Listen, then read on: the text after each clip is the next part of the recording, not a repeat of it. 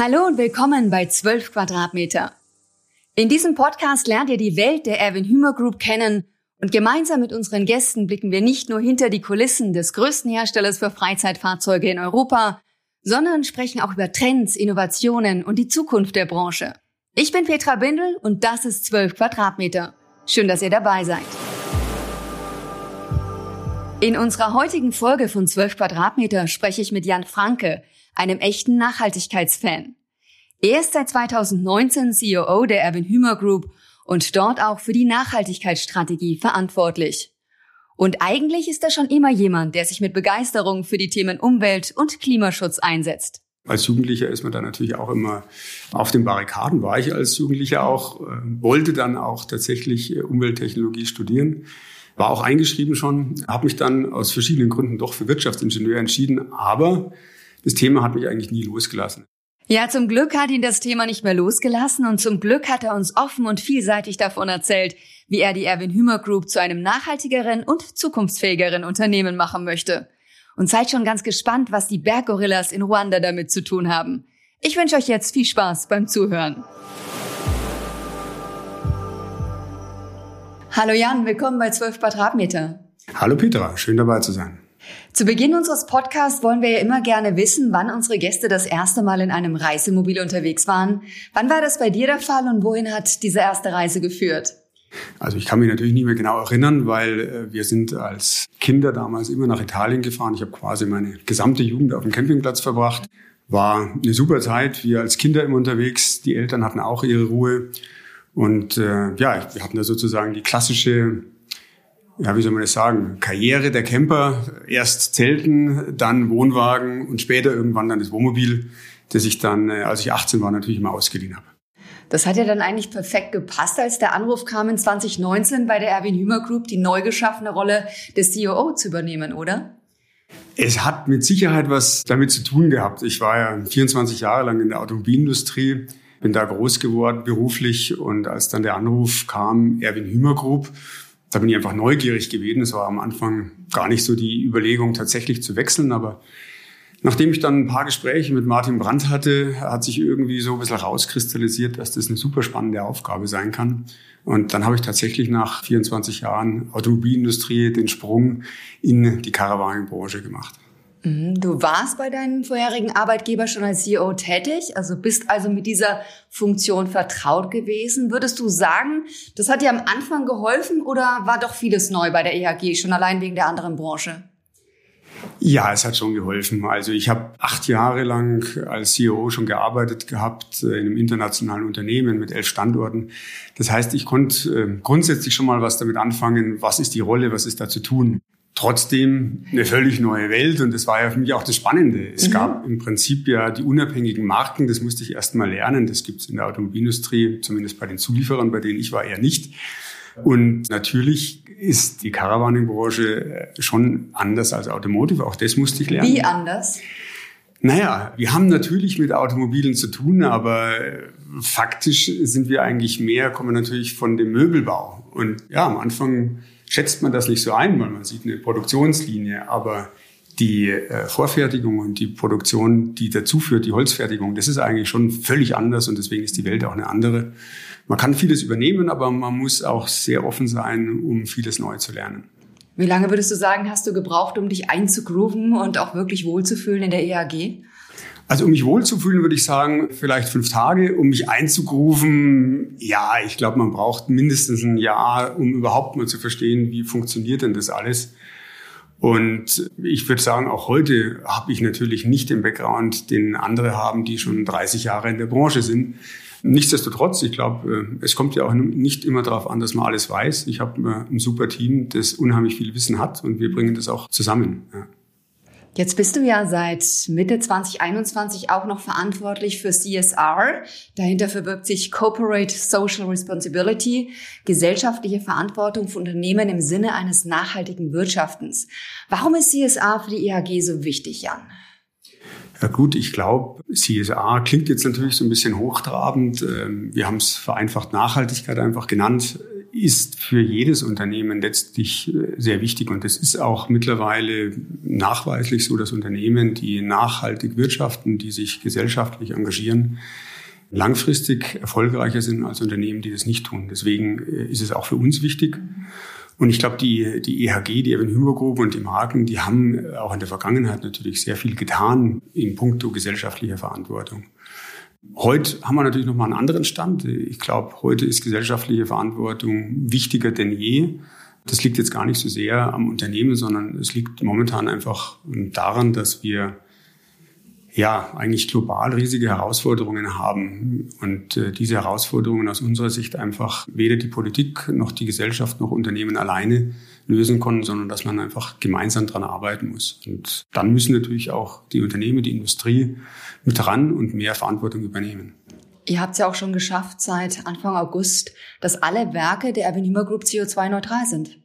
Ja, absolut. Ein Lieblingsprojekt von uns und ein ganz wichtiges Projekt. Äh, wir haben vor zwei Jahren, äh, kann ich mich daran erinnern, ich bin in unserer Vorstandssitzung gegangen, habe den Vorschlag gemacht, wir müssten doch eigentlich mal CO2-neutral produzieren. Was haltet ihr davon? Und wir diskutieren viele Punkte sehr lange im Vorstand, aber der Punkt war in einer 15 Minuten, würde ich sagen, abgehakt und wir haben gesagt, jawohl, das machen wir, das ist einfach richtig. Du scheinst sehr überzeugend gewesen zu sein. Ja, ich glaube, das Thema ist überzeugend. Äh, ob ich es war, weiß ich nicht. Wir haben einfach nur die Fakten ein bisschen zusammengesammelt und alle waren sofort dabei und gesagt, ja, klar, machen wir. Und es war so ein bisschen Ausgangspunkt für, für unsere Nachhaltigkeitsstrategie auch. Daraus hat sich viel entwickelt und letzten Endes dann auch heute der Punkt, dass wir gesagt haben, Nachhaltigkeit ist eines unserer strategischen Schwerpunkte für die Zukunft auf Gruppenebene. Ja, und es war schon, wir haben unheimlich viel gelernt auf dem Weg, mussten erstmal analysieren, wo kommt denn überhaupt unser Footprint her, was sind denn die Treiber, haben dann überlegt, wie funktioniert das mit Kompensationen, dass es auch wirklich gut ist, weil wir wollten es richtig machen. Und dementsprechend hat es dann auch zwei Jahre gedauert, aber heute können wir sagen, dass wir den CO2-Ausstoß deutlich reduziert haben, über die Hälfte, den Rest kompensieren und in diesem Geschäftsjahr tatsächlich an allen Standorten eine CO2-neutrale Produktion haben. Du hast jetzt das Thema Kompensieren schon angesprochen. Eure Kompensationsprojekte, die sind alle über hohe Qualitätsstandards abgesichert. Wie seid ihr da bei der Auswahl vorangegangen und welches eurer Projekte liegt dir auch ganz besonders am Herzen? Ja, das war eigentlich, naja, wie ich es eigentlich ganz gerne mache, recht pragmatisch. Wir haben, wir haben gesagt, okay, wir wollen CO2-neutral sein. Welche Möglichkeiten gibt es, runterzukommen? Und als wir dann gewusst haben, man kann natürlich nicht auf Null kommen, war mein Vorschlag, ich habe das damals privat auch gemacht, wir pflanzen einfach Bäume. Und war eigentlich auch davon überzeugt, dass das gut ist. Hat sich dann so ein bisschen anders entwickelt. Wir haben heute unheimlich viel dazugelernt. Das, was man privat macht, muss nicht immer richtig sein, auch in der Firma zu machen. Und das Team hat sich sukzessive verselbstständigt. Erst kamen irgendwie Gorillas und ich dachte, was haben sie denn jetzt? Aber okay. Und irgendwann kamen die Projekte auf den Tisch und sagen, das sind die drei Projekte und vor allem das, was mein Vorschlag war, hat, ich habe immer nur an CO2-Ausstoß gedacht. Und heute haben wir Kompensationsprojekte, die eben auch immer eine soziale Komponente vor Ort haben. Und das trifft natürlich unseren Ansatz der Nachhaltigkeit, und zwar ökonomisch, ökologisch und sozial viel besser. Ja, und da gibt es drei Projekte. Eins in Laos, eins in Tansania und eins in Ruanda. Einmal geht es um, um Wald, einmal geht es um Wasser und in Ruanda geht es letzten Endes um den Nationalpark. Mhm. Und das Projekt, finde ich, ist ein tolles Projekt, ist letzten Endes, dass man ja, den, den, der Bevölkerung vor Ort Kocher subventioniert, mit denen sie energieeffizienter kochen können. Schöne klingt Idee. Jetzt, genau, ja. klingt einfach, hat aber einen super Mehrfacheffekt, weil A, ich brauche weniger Holz, damit wird weniger gerodet und äh, das ist eben genau die Region, wo diese Berggorillas äh, beheimatet sind. Dann kommen doch wieder die Gorillas ins Jetzt Spiel. kommen die Gorillas wieder ins Spiel. Wir haben auch gesagt, na, am Anfang ist Gorillas jetzt das Richtige, aber es ist, es ist eine tolle Idee, es ist ein tolles Projekt und hat also einen positiven Effekt für die Gorillas, hat einen positiven Effekt fürs Klima und auch noch für die Leute, die da leben, äh, weil sie natürlich diese Kocher dann weniger Rauch entwickeln und damit auch für die Gesundheit der, der Bevölkerung gut sind. Was schön ist, man merkt dir deine Begeisterung richtig an für die Themen Umwelt, Nachhaltigkeit, Klimaschutz. Warum sind dir diese Themen eigentlich so wichtig? War das auch vielleicht schon immer so? Ja, äh, in der Tat. Also Ich habe meine Karriere eigentlich, oder nicht mal die Karriere, sondern schon davor, äh, immer mir Gedanken gemacht. Äh, als Jugendlicher ist man da natürlich auch immer ähm, auf den Barrikaden, war ich als Jugendlicher auch, äh, wollte dann auch tatsächlich Umwelttechnologie studieren. War auch eingeschrieben schon, habe mich dann aus verschiedenen Gründen doch für Wirtschaftsingenieur entschieden. Aber das Thema hat mich eigentlich nie losgelassen. Klimawandel ist ein Thema, das momentan natürlich in aller Munde ist, aber es gab es vor 20 Jahren eigentlich auch schon. Es war auch schon allen klar, in welche Richtung das läuft. Und das hat mich schon damals eigentlich beschäftigt. Naja, und als wir dann, meine Frau und ich, vor ja, weit über 20 Jahren jetzt unser erstes Geld verdient hatten, äh, haben wir auch tatsächlich dieses Geld dann in eine Wind, Windkraftanlage investiert. Das war damals eine Bürgerinitiative. In Bamberg haben wir damals gewohnt, eine der ersten Windkraftanlagen und konnten dann sagen, der Strom, den wir zwar jetzt brauchen, der ist CO2-neutral produziert. Und das hat uns wahnsinnig begeistert. Es sind dann in der Zwischenzeit vier Photovoltaikanlagen dazugekommen, die ich auch heute noch betreibe. Und äh, insofern hat das Thema uns schon, schon immer begeistert, getrieben. Ist natürlich nicht nur CO2. Nachhaltigkeit ist natürlich deutlich mehr und eigentlich in allen Lebensbereichen eine Frage, die man sich immer stellen muss. Du hast jetzt deine Frau schon angesprochen. Also ich sehe schon, die ist auch dafür begeistert. Wie sieht's mit den Kindern aus? Auch begeistert, ja. Äh, und ja, ich würde mal sagen, in manchen Bereichen sicherlich noch konsequenter als ich. Inwiefern konsequenter? Ah ja, wenn wir uns jetzt beispielsweise Ernährung anschauen, dann teilt sich bei uns das Bild so. Äh, meine älteste Tochter ist da mit Sicherheit die konsequenteste, ist Veganerin. Meine Frau und meine jüngere Tochter sind Vegetarier. Und ich Würde fall ich mich wohlfühlen bei euch zu Hause, weil ich auch mit Ah ja, okay. ich fühle mich auch wohl, muss ich sagen. äh, auch wenn ich lernen musste, ähm, wie man Gemüse grillt. Früher war ich immer fürs Fleisch zuständig. Das ist heute natürlich nicht mehr so. Aber ich bin tatsächlich äh, noch kein Vegetarier, wobei bei mir ja. Fleischkonsum mittlerweile auch minimal ist. Aber so alle ja, paar Wochen oder Monate gönne ich mir dann doch noch mal ein Stück Fleisch, vor allem wenn ich an unserem Standort in San Casciano bin, mhm. wo ich weiß, dass es besonders lecker schmeckt. Ihr habt ja auch eine schöne Blumenwiese zu Hause, richtig? Wir arbeiten dran. Wir haben noch so eine ganz klassische Wiese und wir haben uns gedacht, ja, eigentlich hat die ja keinerlei Wert, wenn man es mal so nimmt, außer dass der, der Mähroboter da immer drüber fährt und die sauber hält. Ist der auch schon CO2-neutral, der Mähroboter? Der fährt zumindest elektrisch. Insofern haben wir uns gedacht, das äh, müssen wir eigentlich ändern und haben, ich habe dieses Jahr angefangen, tatsächlich eine Ecke abzutragen und äh, wollte da eine Magerwiese ansehen. Aber ja, ich muss sagen, ich probiere es nächstes Jahr wieder. es hat noch nicht so ganz funktioniert, aber wir bleiben dran. Ja, ist, äh, ist ein Projekt. Also ich bin mir sicher, so den Eindruck habe ich von dir gewonnen, du kannst gut abschalten bei deiner Familie. Wie kannst du noch abschalten? Ja, eigentlich bei jeglicher Art von Sport. Ich, ich mache viele unterschiedliche Sportarten, eigentlich alles, was man so an der Natur machen kann. Und immer wenn ich, äh, ich sage jetzt mal, beim Golfen bin oder wenn ich mit meinem Mountainbike oder mit meiner Frau mit dem Gravelbike unterwegs bin, da kann ich abschalten. Oder auch wenn ich bei uns im Gewächshaus bin und an den Tomaten zupfe, das ist auch wunderbar zum, zum Abschalten. Also alles, was Natur und Sport ist, hilft mir abzuschalten. Im Zusammenhang mit dem Thema Klimaschutz fällt ja auch immer das Reisen. Auch du warst in deiner beruflichen Laufbahn oft mal nur für wenige Termine oder Stunden im Flieger unterwegs, teils auch mal nur für einen Tag in Übersee. Corona hat aber einiges verändert. Ich habe es im Umfeld auch schon mitbekommen. Viele sagen, auf diese Reise möchte ich künftig verzichten. Wie sieht's bei dir aus?